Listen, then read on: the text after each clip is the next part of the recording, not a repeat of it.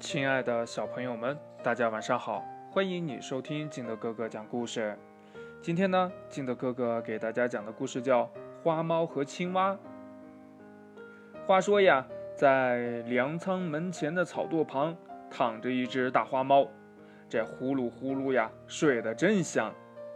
有一只青蛙呢，蹦上了田埂，转动着乌亮的圆眼睛，朝粮仓的门口一望，啊！有一会儿，贼头贼脑的老鼠正在往粮仓的破洞里钻呢。这青蛙呀，赶紧蹦到了花猫面前，鼓起腮帮子，大声的喊叫：“呱呱呱，呱呱呱！”这声音呀，太轻了，唤不醒花猫呀。这青蛙呢，眼珠一转，蹦呀蹦呀，回到了田里。喊来了四个伙伴，这五只青蛙朝着花猫呀，鼓起腮帮子，大声的喊呀：“呱呱呱，呱呱呱！”还是声音不响，花猫呀没有动静。这五只青蛙一商量呀，一起蹦到了田里，找来了五个伙伴。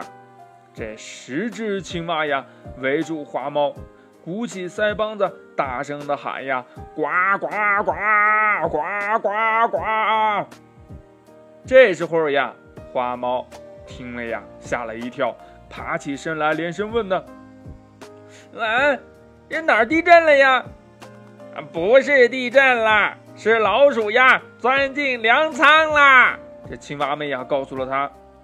这花猫呀，这听了才撒腿呀。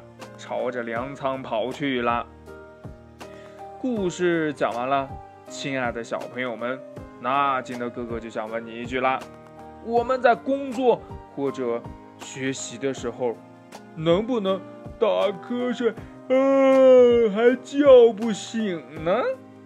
嗯，那如果，嗯，这花猫真的没有被叫醒的话，接下来会发生什么事儿呢？